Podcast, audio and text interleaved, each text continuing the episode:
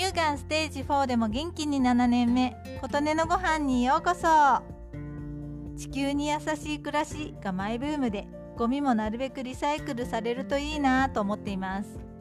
自治体でもゴミの分別もありちゃんとリサイクルされていると思うのですがなんとなくスーパーの回収ボックスとかに入れた方がリサイクル率が良い気がしていてもうずっと長い間トレイや牛乳パックアルミ缶ペットボトルなど回収されているところを探しては入れに行っています。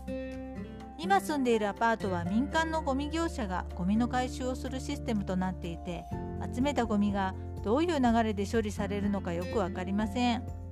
星とかも出せるのですがなんとなく家に溜め込んでいました。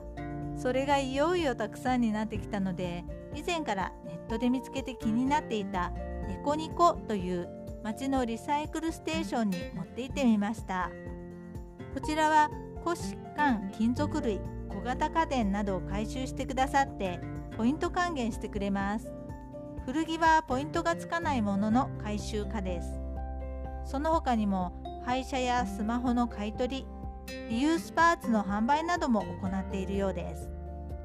行くと係の方がいろいろと教えてくださり今回私が持っていた古紙を台の上に乗せて重さを測りポイントをつけてくださいました。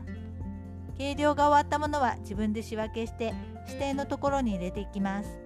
10ポイントから商品と引き換えできて500ポイント貯めるとクオ・カード図書カード500円分になるとのこと。